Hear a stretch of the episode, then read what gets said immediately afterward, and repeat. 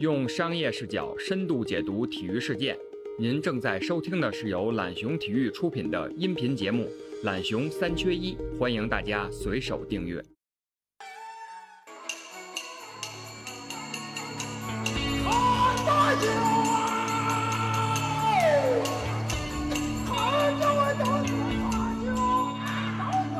我这次到西安的时候，没想到堵车那么严重，啊，到处都在建设，场地在建设，车水马龙。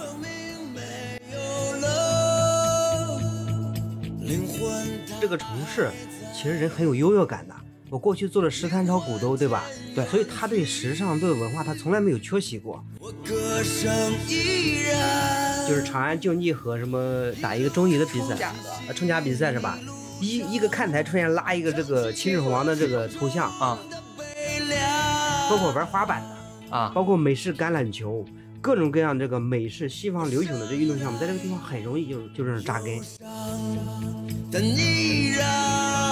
我坚强。西北啊，包括西安，它有很多的风俗，就城中村它是有有很多地儿是红白喜事在这边办事儿的地方。嗯，但是因为城中村要拆迁，把这个红白喜事他们原来做的地方呢改造成琼场，那他们就不乐意了。所以这个央视王涛就跟我说嘛，嗯，这个西安未来十年可期。说你挖地铁也好，或者修场馆也好，突然间修修到这个古代这个文物了，你 修还是不修？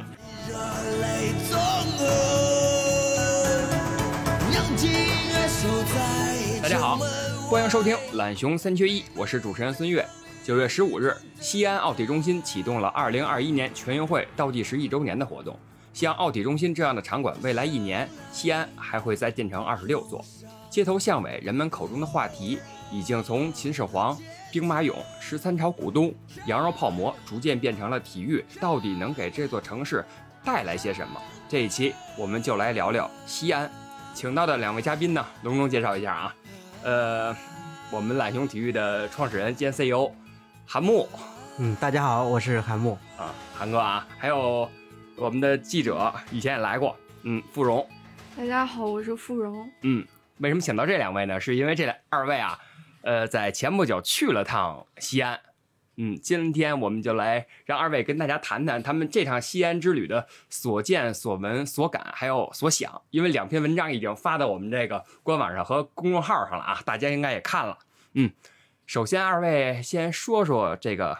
为什么这回选择去西安这座城市啊？它是这样子，就是啊这个西安，其实我们一直是我们关注的一个焦点。嗯那其实之前我也看到内容有说在做选题嘛，在做西安这座城市，因为是全运会的举办，加上体育产业在这个城市开始兴起，跟这个城市结合，所以是一个很好的点。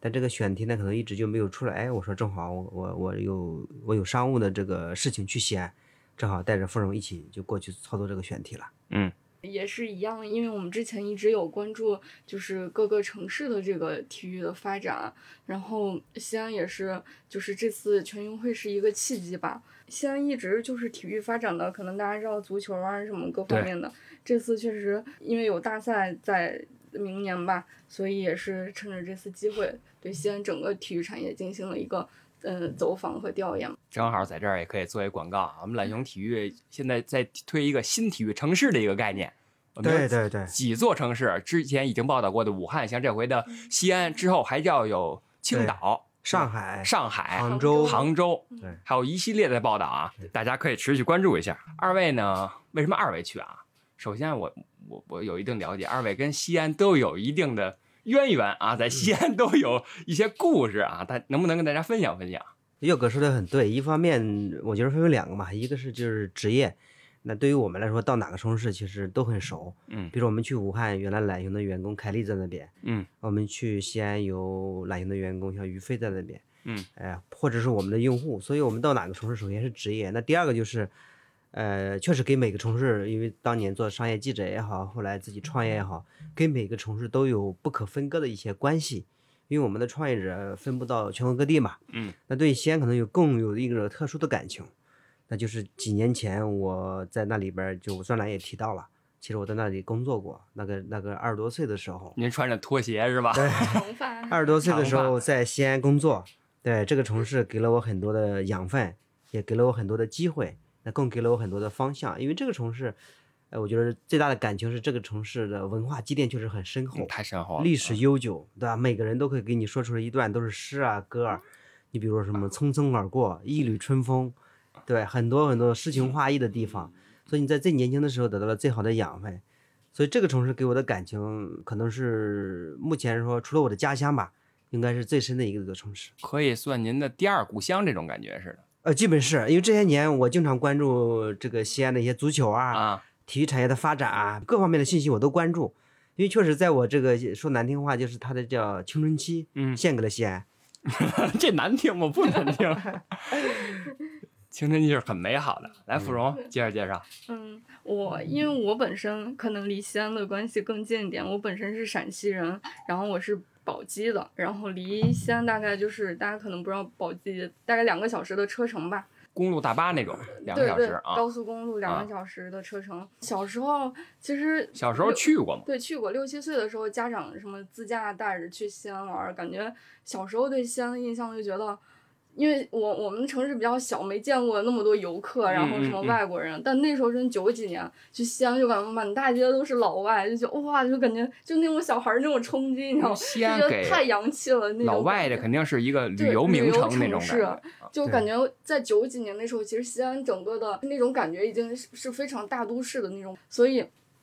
我觉得就可能对我们全省除了西安之外的其他地方的人，对西安那个城市他的那种向往呀、又各方面的觉得是不太一样的，就是那种感情吧。觉得西安是一个可以仰视的城市，但其实我实际是没有在那里生活过的，感觉那个印象记忆就停留在那儿了。所以就这次再回去再去看，其实那个冲击啊，各方面变化还是挺大的。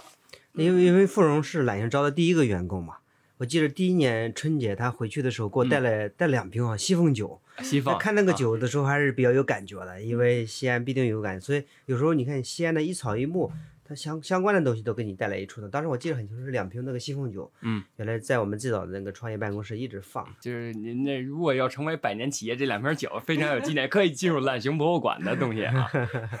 哎，那你芙蓉，那你之前那次去就是六七岁的时候是吗？嗯，中间还去我就回去，但只是看了场球赛，就是啊，没有只是看看球。不是说去西安特地去玩一玩，去旅游旅游是吧？？当时也是看一场那个一八年的时候回去看一场中甲的，就冲冲甲的，当时长安竞技就是陕西的这个算是独苗了吧，嗯就是在这个体育领域。然后当时冲甲的一场球赛，然后回去就看了这么一场，然后又周末又回北京了，所以就都非常的仓促。嗯嗯呃，韩老师呢？韩老师我其实我也是，我这个我一开始因为我六年前去过，六年前啊，我查过日历，发现我其实是八年前我。看您文章也写二零一二年，啊对我这次见别人，我都说啊，我六年前回来过一次西安，其实没有，其实是八年前。因为八年前当时我采访那个冯仑，当时去的也比较匆忙，然后冯仑在西安做了那个立体城市啊，除了西安，他在廊坊，在成都。其实这些项目我一直都有跟，因为当年还是个商业记者，主要跑房地产，嗯，所以一直跟着老冯在聊，因为他本身是西安人嘛，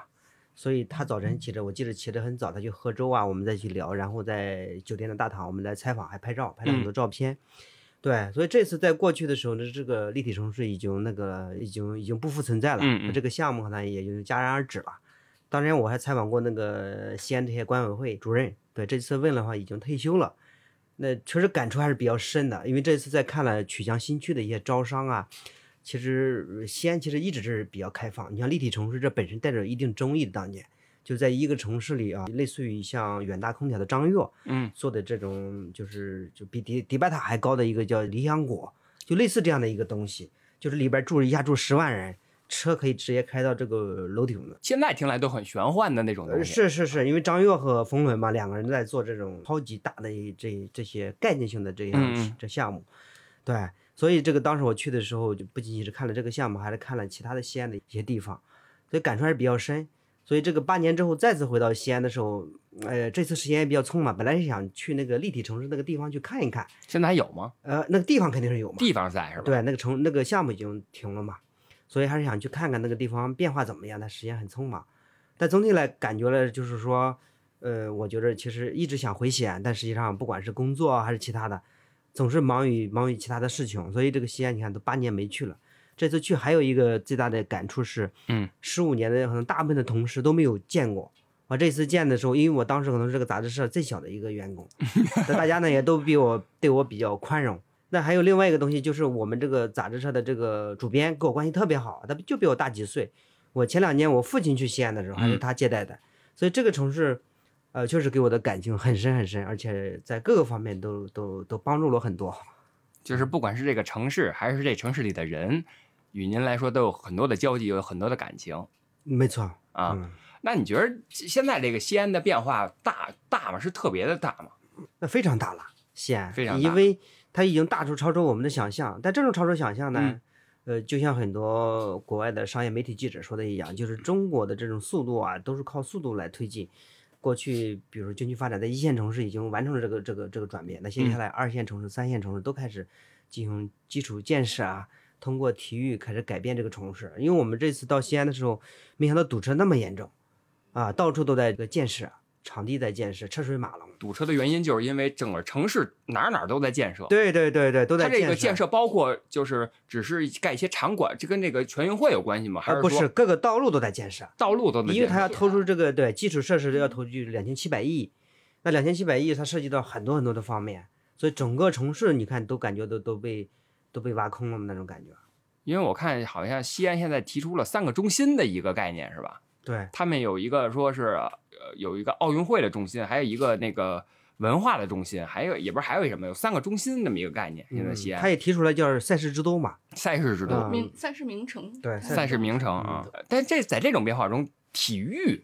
究竟有多大的比重啊？芙蓉，我我印象最深的就是当时去去曲江，我们参观那个电竞场馆吧，就是它等于是划了一块地，就专门盖一个电竞的产业园区，嗯然后现在正在建，就是还没有建成，也没有什么入驻什么的，但是它那个场馆已经建成了，但我觉得这就很有意思啊。对，就是西安这么一座历史名城，带给大家的感觉啊，操，刻板的印象。如果我我没去过西安啊，我们从来没去过西安，给我的印象中就是人们都比较刻板，然后比较朴实那种，就有那种中原地区那种人的感觉。然后，但是电竞这种非常新颖的，而且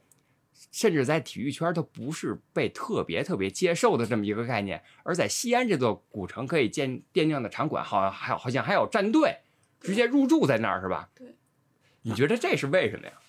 当时他们那个战队应该就是西安走出的，就是走出的是吧？对，嗯因为当时整个环境可能那边也发展的，在上海这边会更好，所以他们嗯中间有 一段时间是去到了上海，嗯然后等于一八年又回来了，嗯，就政策啊各方面也比较支持，扶持，对，比较扶持，嗯所以也回来了。当时跟我们跟他们聊，就他们就是 WE 战队的这这几个年轻人，也嗯都是八八五后吧。然后他们提供了一个挺有意思的信息点，就是其实西安别的区可能对电竞都没有像曲江这么的支持。就曲江，它曲江新区，它可能这个“新”字就就把这个，就是它会说是扶持这种新的产业啊也好，就它会可能更开放一些对这些新兴事物的这种态度吧。其实我们得得得客观的来看待西嗯安嘛。那西安其实这个名字，也就是这个一九二几年才开始用这个名嗯字。那西安它是有十三朝古都，那就意味着什么？意味着这个城市其实人很有优越感的。我过去做了十三朝古都，对吧？对所以他对时尚、对文化，他从来没有缺席过。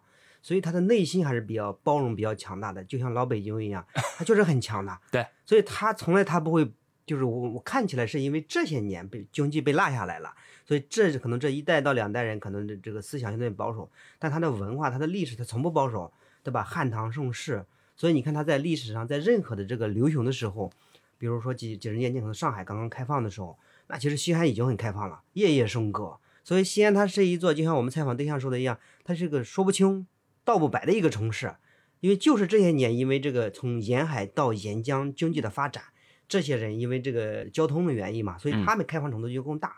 但是西安这个地方比较特殊在哪？一个是西安这一带来说，这个像宝鸡啊、咸阳这几个地方发展比较快，但是陕北那一些发展就相对比较慢，所以这个城市它还有有很多的历史包袱嘛。嗯，第一个是包袱，就是它的历史文化确实很很重，太深了。它的的第二个包袱是什么？呃，陕西省内的这些这些人口也是它的一个包袱，它不能像是这个上海或者北京来说，我就把这个郊区啊或者什么这些包袱好扔掉，我直接划到这里边就可以了。但是像陕北这个距离这么遥远，所以需要这个西安消化一段时间。所以从你的角度说，它并不矛盾。你看，它不仅仅当年有立体城市可以存在，嗯，电竞俱乐部的主场 WE，它是它是离开西安十三年，叫十三朝古都，十三岁少年，当时起了这个一点回来。哦，那挺好，对对对挺有意思。对，啊所以西安它是你包括玩滑板的，啊，包括美式橄榄球，各种各样这个美式西方流行的这运动项目，在这个地方很容易就是就这种扎根。我们经常晚上看到这个地方的，你看摇滚，摇滚乐队都走出了摇滚三杰，对对吧？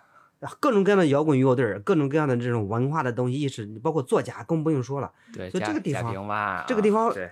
作家的搞文化的，他一定是最宽容、最包容的地方。这韩老师那篇文章里写了，听着许巍的歌是吧？当时一直是啊，是啊，啊许巍啊、张楚啊、郑钧啊，郑钧，对啊，以及各种各样的秦腔馆，我经常去听。我我我一问您，您觉得秦腔好听吗？它不好听，它是一种悲壮，就你听了之后，就是闭上眼睛听或者看着，就是特别有感觉。可能那时候也不懂啊，啊，就是就是很多人说我们都有这种与年龄不相符的欣赏品味儿，觉得秦腔就是这么吼嘛，他不是唱的，因为我知道谭维维春晚上跟那几个老秦腔的，好像呃有过那么一次跨界合作。华阴老腔。对对对，华阴老腔有这么一个合作，我觉得还挺潮的。现在玩的，可能我我在听这些东西呢，年轻的时候有点功利，你知道吧？嗯因为我想听秦腔，我就是想写这样的小说。嗯嗯我觉得我在这个地方，我必须得了解秦腔。我我当时在这个西安工作的时候，大部分的时间都是到各个地方去走，采风你，这类似于采啊风。采风后来写了一小说叫《不是西安人都喜欢吃肉夹馍》，不是所有西安人都喜欢唱秦腔。嗯那离开西安的时候，写了一个小说叫一座叫西安的城。啊，秦腔这个，我觉得我也就是我小时候，就是我们那种村里面都有戏台子，嗯，他每年有那种节嘛，可能就是农历什么七月七啊这种，每个村的那个节都不一样，然后就会有好多戏子唱秦腔。我们小时候都是围着那个戏台，就贾平凹那个秦腔里也写过这一段，嗯嗯嗯，就是各个村的小孩就围着那个戏台，也听不懂，就喜欢看各种大花脸什么的，可能跟北京这种感觉也挺像的。小时候就是在那种村村都有个戏台子那种环境下成长起来，但现在回去再看戏台子基本都拆了，就没有了，就它完全就是没落了，没有人在听琴，就是年轻人根本不在乎这个东西，可能老一辈儿的人他还听或者会有什么样的，他他就像其实过去我们安徽有黄梅戏、河北梆子，对吧？对各个地方都会有。你天津相声，它过去的这种呃娱乐生活不够丰富的时候，它必然会有有适合自己的一个文化特色的一个节目出来嘛。我觉得非常正常。而且你现在其实年轻人一代可能对这些东西可能就相对弱一些。但既有这些老的，我觉着作为一个西安人，他们接受新的事物的能力也是很强的啊，是吧？呃非常非常强，因为非常强西安人他是十三朝古都，他什么没见过，包括这个汉朝，我们的汉字、汉族、汉文化、汉服，所有的东西都来自于汉朝。那汉朝它来哪里？就是从长安开始，所以你看古长安、新西安，它没有什么不可以接受的。嗯你说难听话，中国就是跟跟西安都是不可分割的，对不能分割的。是，所以今天说这个定都到北京或者怎么样，但是它的源头其实在长安。我问一下，那个你们去这个西安，现在大街上真有穿有穿汉服的吗？你看到了没见到。可能在某些区域，什么雁大雁塔，可能啊，某些景点儿可能会有一些人穿着汉服拍一些照，是吧？对，确实很少，因为他们本身西安人是怎么样的？因为傅荣跟我说一个东西，我挺震撼的，啊，就是长安竞技和什么打一个中乙的比赛，冲甲的呃，冲甲比赛是吧？嗯一一个看台出现拉一个这个秦始皇的这个头像，啊，嗯对，秦始皇的头像对。然后 tifo 就，啊，太夸张了。然后上面的文字是“使天下皆为秦哦，”，一直在强调这个秦始皇的这种标签吧。就太厉害了。这个我可以设想一下，如果这个条幅如果真是出现在中超的赛场，这个 Tifo 出现在中超的赛场，比如说你打恒大的时候拉一个秦始皇的这个头像，真有点当年多特蒙德进决赛那个望远镜的那个人的那种感觉啊。是，所以我想说的什么？就是你看这个这个西安人，或者是这个很多的这个地方啊，嗯它的文化其实是很很源远流长的嗯。其实他这个地方就不会保守的，但他自己人呢，你知道吗？也有个特色，嗯就是说我天天都是这些兵马俑，天天都是秦始皇，他有点儿他自己有点儿有点儿想小的叛逆吧，他就是想弄一些新的东西嗯和结合。嗯哦，但是我们如果是对外对对这个全国或者全世界，那肯定你这是这个世界对吧？八大奇迹，很多这些东西是不可或缺，是标签嘛。嗯所以现在我觉得西安人的这个思想意识形态也处于什么一个状态，就是也属于重塑和重新定义的过程。他又觉得自己这个老是这一套，我需要新的东西。但同时呢，这个新的东西又标标签符号化。你就比如说老北京呀，吃烤鸭、长虫，这这也是挺好，没啥。只不过你新鲜的事物要成为一个核心的东西发展起来。你不发展起来，我们的思想在产业在各个方面你都跟不上。我觉得大家可能就是对西安会有一些这样的，就如果真的没去过的话，会有一些这样的刻板印象。但我其实印象特别深，就是好几年前嘛，也是去了一次西安，在那个钟楼，它是市中心，它稍微往南一点，它有一排那个奢侈品的店，什么嗯 GUCCI 啊什么的，特别大的门店。我当时就真的，我路过的时候，我眼睁睁看到就有人进去就拎着几个包就买完就出来了。我感觉大家这个就包括这种高端的品牌就入驻，包括大家的消费力啊，然后也慢慢上来了。然后另外就是，嗯，韩老刚说有摇滚乐啊什么的，我看到那个说唱像红花会，他们也是在西安，包括一些可能最近关注这个滑板的好多那种滑板少年就是。进国家队集训的，我一看嗯也是西安籍的，那那我注意到啊，你那篇文章里提出了一个概念叫建新房，这个为什么要有这么一个概念提出建新房？这个如果大众看起来不太好理解，你给我们解释解释。我当时有嗯这个想法，其实是听一个沈阳，就是班宇，他是一个东北的年轻作家，嗯嗯他当时他做一个节目，他就提到沈阳在，嗯，他老工业基地，他当时在沈阳，他说整个沈阳都像在维修一个二手房一样，就到处都在施工。我觉得这个话说的特别有意思，因为东北它它近就从下岗潮到现在是一个没落没落的，嗯，一直在衰落。他说整个城市就是在翻新，就像二修二手房。然后我一想，这次去西安最大的印象也是到处在施工，到处新地铁啊，包括一些就新的场馆呀、那你觉得西安这个施工跟东北那个加它的翻修二手房不一样它那？种感觉不一样，它是它以前没有这些东西，地铁也是没有的，然后这些体育场馆、大型的这种现代的场馆也是没有的。它这个施工虽然可能给大家带来带来一些不便啊，各种的堵车啊，嗯但它真的是往前看，你在向着一个更好的方向再去走，所以我们就提出一个它在修新房。对，因为傅荣提出这个概念的时候，我觉得特别好。嗯，我说整个文章可以围绕这个核内核来走，因为一开始我们在去西安之前，我们提出了一个一个内核是什么？是狼，因为西安对狼哪个哪个哪个狼？西北的西对西北狼西北狼的西北狼那个狼。对，所以说我说我们这个整个一个深度报道围绕着这个狼来来来做一个这个意象的东西贯穿在这个整个深度报道中。但整个过程中，其实我们在看，其实西西安这个周围，其实在在过去几十年或者更早的时候，可能会有狼的出没。嗯，大家对狼呢也比较信仰，其实就是个图腾。对对，所以大家比较喜欢。后来，呃，我觉得狼也不错，但是后来早期陕西国力的那个对对 logo 就是一个大狼头嘛，不是现在也是啊，现在也是长安军长安也是对，也是一个狼头正面的。所以后来傅荣提到这个作家班宇的这个这个一个音乐的一个博客，嗯就提到了这个沈阳在建二手房，它毕竟是老工业城市嘛。嗯嗯那老工业城市其实都像在这个城市就像在一个建的二手房，我觉得特别好。呃，像像像岳哥你说的吧，就是这个新房子不太理解，其实这么一说，其实还是很清楚的。嗯，对，本来我们是想用狼嘛，狼可能大家可能印象就更清楚，你是最，好接受的。就是这这个城市就像一就像一头狼一样，嗯眼睛是绿的，有时候耳朵会竖起来，它永远充满了战斗，永远充满了这个这个又又喜欢呢街头巷尾去串，因为西安人爱凑热闹嘛，嗯因为它的文化太丰富了，所以狼可能也是一个好的意象。嗯但后来想他用他的这个方式也挺好，就是这样子。嗯，这回去西安采访了不少的这个跟体育有关的人吧？是的，有没有什么比较有意思的故事？啊？这些人有没有什么一些有意思的观点跟大家分享分享？嗯，我们这次大概呃少说有八八九家吧，就是有包括有体育局的官官员啊，嗯有国企的这种，就他在运营一些嗯西安马拉松这种国企的公司的领导，然后还有一些创业者，还有一些运动公园的，就是城市运动公园的这种负责人，等于体育的各方面的人都采访到了，各基本方面的基本都有涉及到，嗯。然后还有一些呃像呃十四运组委会这边，嗯还有十四运的赞助商，其实嗯、呃确实这这两天的行程特别的密集，然后见了很多的人，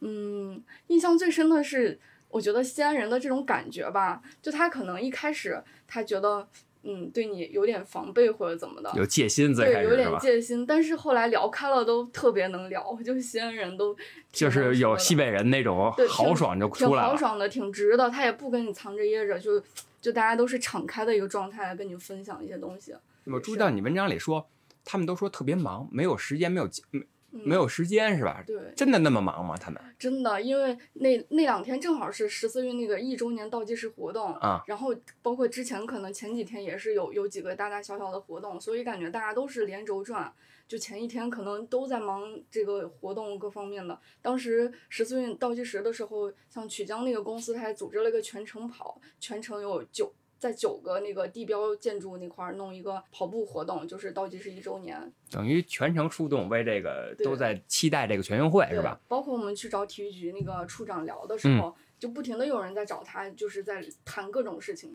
那二位觉着为什么体育可以在西安这座城市这么火？体育就是就带给西安这座城市什么样的标签？因为我最开始了解西安体育足球迷嘛，最开始肯定是因为足球那支陕西国力，那是，但是我又想了想，似乎我只知道这支陕西国力，直直到今天为止，我只知道西安就是这座城市有足球。足球氛围很好，陕西国力西北狼当时卡洛斯带的那支陕西国力非常强，那个射手叫马克思嘛，我现在都记着。呃，黄勇还进球以后戴一个蜘蛛侠的那个狼头那个面具，蜘蛛侠的面具，我印象特别深。当时王破那个收回受贿的时候，嗯，有一个球迷进去以后我叫胡胡建文，有一球迷进去之后给给王王跪在那儿啊，王破王破滚出滚出国力，我印象特别深。我真能感受到当时西安人对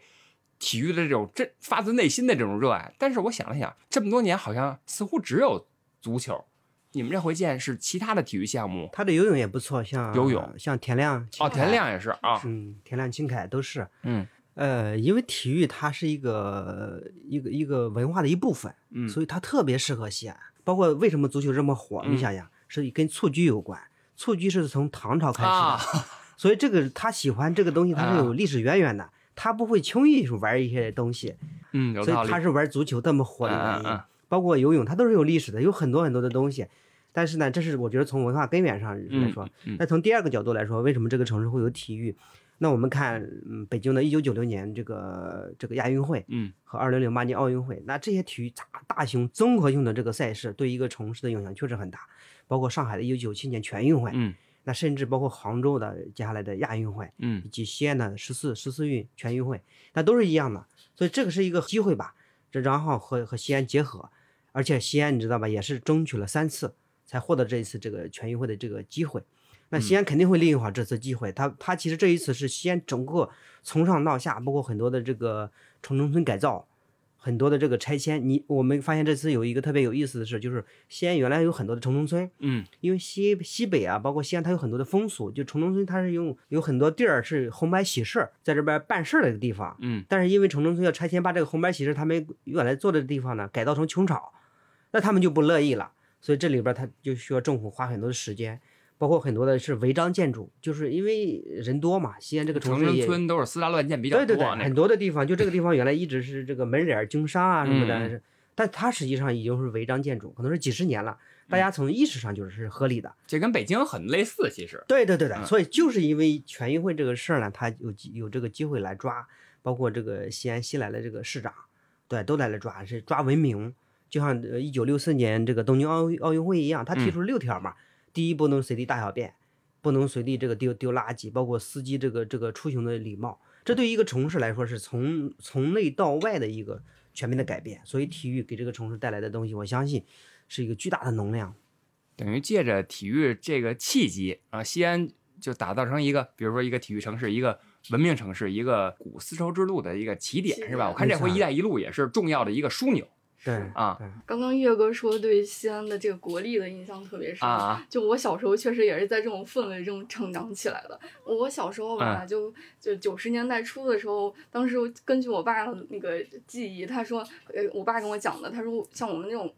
工厂，就是他会有一片足球场，当时的工厂里面。可能那种工厂文化，它会有足球场，然后他们都是有场队儿，对对，有那种场队儿，然后出去会跟别的队儿就打比赛这种的。然后当时据说我妈就就就还怀着孕，然后去看我爸踢球。然后他其实那时候就是有这种足球文化的，包括九零年世界杯啊，九四年这种，嗯，后来国力开始出现之后。当时我们跟长安经济那个人聊，他嗯他二十七岁，也很嗯年轻，他也是这在国力这种主场的氛氛围中成长起来的。我觉得可能就这种传承吧，就可能到年轻人这儿，其实对足球可能就这个感情可能更深一些。就是这种感觉。然后其实这次嗯也接触了好多新的这种信息，比如说西马西安马拉松，嗯它运营的比较晚，它一七年才开始做，但这几年就发展特别快，到一九年的时候，已经光报名人数就有十八万人了。其实其实大家可可能也是旅游的这个加成吧，旅游这个 buff 在这儿，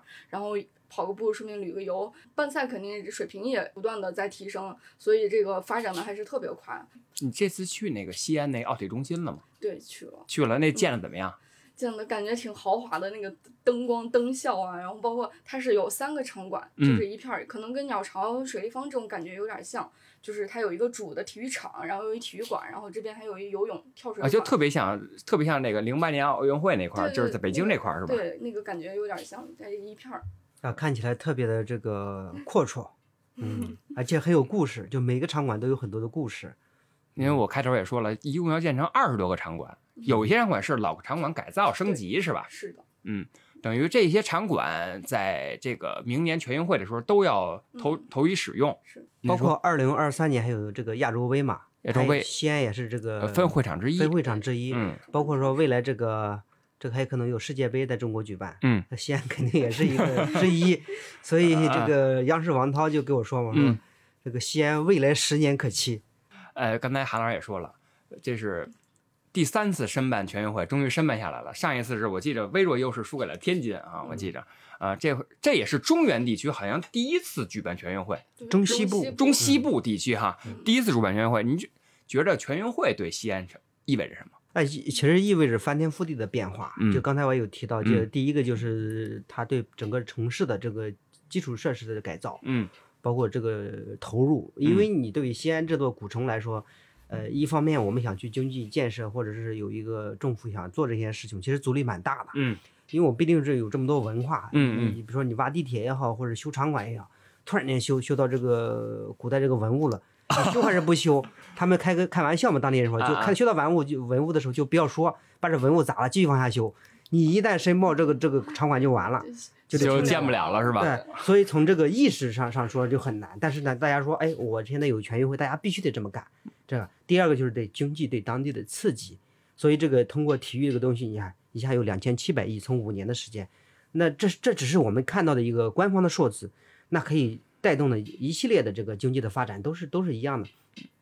那第三，其实最最重要就是对人意识的改变。嗯比如说，哇，这这个全运会的时候，对吧？来这么多人，包括记者都来四千多，高峰的时候，那来这么多全国全国各地的运动员、嗯官员，对吧？还有一些企业家，那你这些西安人是不是你你你是要要要微笑，做好东道主。做好东道主 啊，对吧？要高朋满座，这个这这这个才好嘛。而且西安人本就呃本来也比较这个好客，嗯，所以这些的改变会会是翻天覆地的。那还有一个最最重要的就是什么？就是我们对这个东西呢，也不要过于的这个捧太高，嗯因为体育对一个城市的发展最核心的是它要有一个良性的这个融合。那不能说这个体育到来了，那西安体育产业自动就起来，没有这样子。嗯它一定是和当地的这个人的这个习惯什么东西结合，比如说足球啊，比如跳水啊，嗯或者是很多这小众的这些项目。对对对。啊，所以体育产业在西安的发展，我觉得需要一点耐心，嗯不能因为这个事情就就是全运会之后，呃，体育这个西安就没有体育产业，那不行。所以它的发展一定要想办法，要有点耐心，要有点良性的发展。不能说这全运会来了，我热闹这一年之后嗯，人走茶凉，又又恢复到之前那种非常不好了。对呃，芙蓉街头巷尾这些老百姓，就我开头说啊，我这是我自己编的啊，嗯说不聊秦始皇，不聊洋人泡馍了，开始聊一些体育的东西了，聊体育的西安的改变，真的会聊这些东西吗？嗯，我感觉可能有点像零八年奥运会那个感觉，当时也是之后可能跑步的人一下子就上来，大家那个健康意识啊，包括就可能对体育的这种感，以前可能觉得只有这种大赛是体育，嗯。就是我我参不参与就好像不是那么重要，现在可能大家这个意识上会有一个转变，就是就是说我会去找一些可能场场馆条件比较好的，我去打大家组队的跟同事打个篮球啊，或者说找一个找找一块什么足球场去踢个球啊，就感觉大家会有这个意识，这个是一个方面。另外就是以前可能确实就是这个西安只有足球比较强，可能后续包括一些可能企业的支持啊，因为体育也离不开这个经济发展水平嘛，就足球。也有这个原因，就可能中间包括球队出出走啊，包括现在这个嗯各方面就是可能我觉得更多的企业可能会关注到这个事情，会给一些球队也好一些支持。那韩老师觉着这回，呃，就借全运会这个春风啊，会不会给这个中原地区，就是中西部地区带来一波体育投资热？这个体育投资啊，我看这是毫无疑问的。嗯因为大家比如说有这个噱头，我我去一下西安，那没有体育的噱头，我们肯定也不会去嘛。嗯包括我知道我好多这个熟悉的公司，嗯他们都有在西安成立了办公室。虽然有有有一些可能这个其他的行为啊，但实际上他看到这个机会，你包括像成都也一样嘛，成都啊，呃还有杭州，大家都开始去，因为他可以可以通过全运会，它可以释放出很多的商业机会，嗯投资机会，那是肯定的。所以这些机会，但是这些公司能不能抓得住，还是个问号。西安这边，呃我觉得还有一个意识是什么呢？因为西安它是个十三朝古都，所以这个历史非常悠久，所以人呢就长期形成一种惯性思维，所以它能不能打开更多包容这外部的投资和这个和他们的融合，这也是一个很大的问题，就是认知的改变。因为我们在这个这一次这个采访过程中，政府也得到他们对体育产业会做一些产业引导基金，呃，还有很多的对对这些创业项目的扶持，甚至对于一些这个特别早期的项目会做一些政策和这个各个方面的支持。这可他们肯定是希望这个产业有一个根基的一个打造，一个一个过程。跟那个全运组委会呃十四运组组委会聊的时候，当时他那个呃负责人提到一个就是说先开放性不足这个话题。其实可能我作为本地人，可能感受更深一些。就是我那时候还跟朋友开玩笑，我说我感觉我们那边有点像一个熟人社会，它不是一个成熟的一个商业环境，就是说它这个秩序啊，但但是西安它这种感觉可能跟尤其跟上海比，上海比较成熟的这种比较开放的嗯，它是然后很商业啊对这种很完善的，但西安可能就跟这些城市比，它相对的，就是说没有那么的开放。因为我特意查了一下啊，西安正在建一个叫西安丝路国际会展中心。这个会会展中心呢，十万平以上的一个场馆，这个也是填补了这个西安市没有这种级别场馆的一个空白。这个场馆主要是，呃，围绕着国家“一带一路”的这个倡议啊，以欧亚经济论坛为为这个依托，调整整个的产业布局，建设国家级国际化西北会展产业新集合，西安会展经济新引擎，建造这么一个东西，我觉得这也是国家借这个这个西安这这个历史名城重要的地这个地理位置吧，让西安成为一个新的这个中西部的一个新合集、新枢纽这么一个感觉。是因为这个，包括这国家这两年也在提出，就是西进精神嘛，西迁嘛，嗯包括它的这个地理位置，就是由此它可以得到很多政策上的关注嗯和支持。其实关注这个东西很重要，就是他们不管是西安人也好，或者是走出西安的人，最最大的感受是什么？其实西安在古代啊，在这些其实关注度更非常非常高。古代是非常高的。对，但这些年呢，就是关注度太低了，就别人也不关注你，你好和不好可能也不关注，就旅个游或者去走一圈儿就差不多。但是我这走一圈儿可能十年我去一趟就够了嘛，所以他的和别人发生的这种千丝万缕的关系呢就特别少。嗯所以有这种关注度之后，其实可以诞生了很多的这个机会嘛。嗯，你比如说我们在那，你刚才岳哥提到的建场馆，对吧？我们在那建办公室，我们在那搞摇滚乐队、摇滚乐队和别的这个融合。更主要，你知道什么？嗯我们这几些年代提到一个国潮重启嘛，各个领各个领域的这种我们原来的这这些习惯都成为这个年轻人喜欢的方式。嗯那西安其实作为一个城市，也可以包装成这样子，就是西安这个重新定义嘛，重新重重启它过去古城，对吧？它可以作为一个新的流行，对吧？老西安，对吧？新新长安就类似这样的一个定义，包括廊啊，它都可以打造这种新的文化周边产品，呃，文化的创意的公司，各种各样的让年轻人更加喜欢。所以我觉得西安有很多的延展性，都是因为这种关注度。如果没有这种关注度，你这么生活也挺好，那也不想受到外边的干扰，我也不想跟你们发生千丝万缕的关系。但现在不是说你想不想发生就不发生了，现在已这个已经到到这个位置上了，就像你爬树一样，嗯爬到上也不是下也不是，你怎么办？只有往上爬，因为你下来就很难受，只有往上爬，爬到头儿。所以爬到头儿到底什么样？这个过程肯定会会会充满了很多的变数和可能性，它也是商业最有魅力的地方。包括西安前两年那个人才大战、抢夺大战，我不知道还有没有关注。就是他本科生，你有本本科生拿这个毕业证，你就可以落户。落户到那儿对。，他就吸引这个高端的，就是人才进来吧。西西安的大学比较多嘛，但这个人才大战是这这所有城市都在搞，天津啊，上海武汉所有的城市都在搞，因为大家都知道人才是未来一个城市发展的最关键的这个地方。好，咱们问最后一个问题啊，嗯二位认为这个全运会之后，这次体育盛会之后，像韩老师刚才说也也有亚洲杯，就在这个几大赛事之后，西安的体育会变成什么样？西安的体育产业会有一个什么样的发展？呃，我觉得这种预测啊，其实最难的。你说的对或者或者错，好像都有一定的风险。那我们嗯就看原来的结果就好了我们看北京，嗯，一九九六年这个亚运会之后，对吧？北京开始变成什么样子？二零零八年奥运会，北京变成什么样子？别的不说，至少这个城市的参与，这这个城市的人们对体育的认知开始快开始变化。嗯包括零八年之后，二零一二年、二零一一年，很多企业家开始跑步，对空气的关注，对我们生态的这种关注。那上海也一样，上海通过九九年、九七年的这个全运会，那开放性更强，因为你通过这一次，你的开放性人是被必然的。嗯那对于西安，我觉着我不想从那个产业的角度，我就想对这个城市的改变。那这个城市开始，我相信有更多人围绕这些城墙边去跑步，去锻炼身体，去关注我们的生态。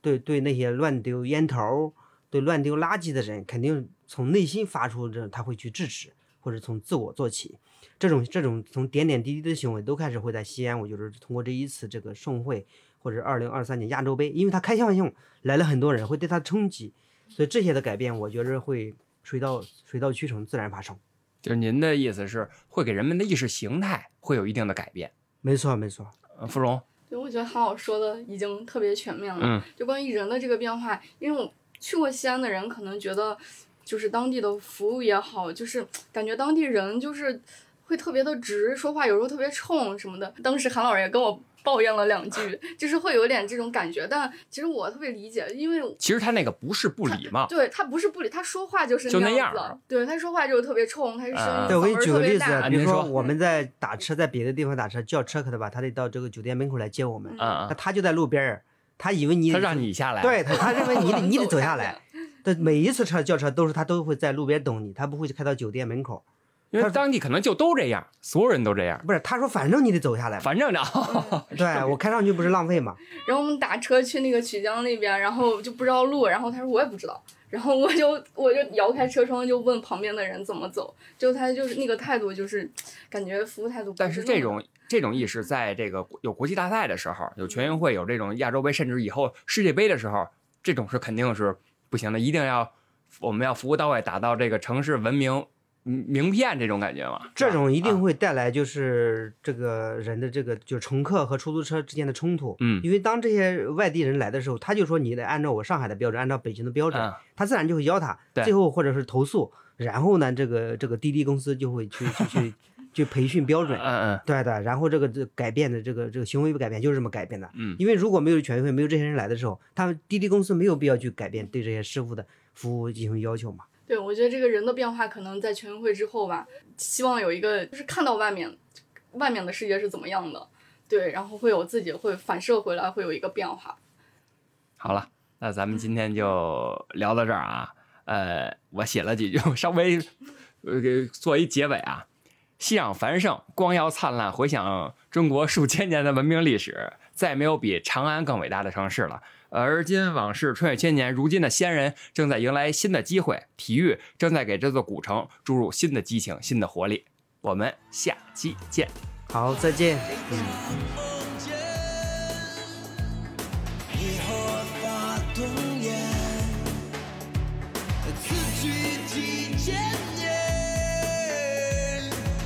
梦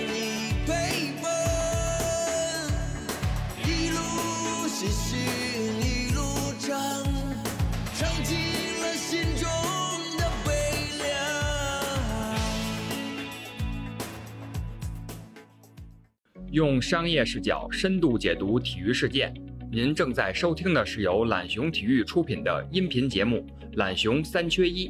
欢迎大家随手订阅。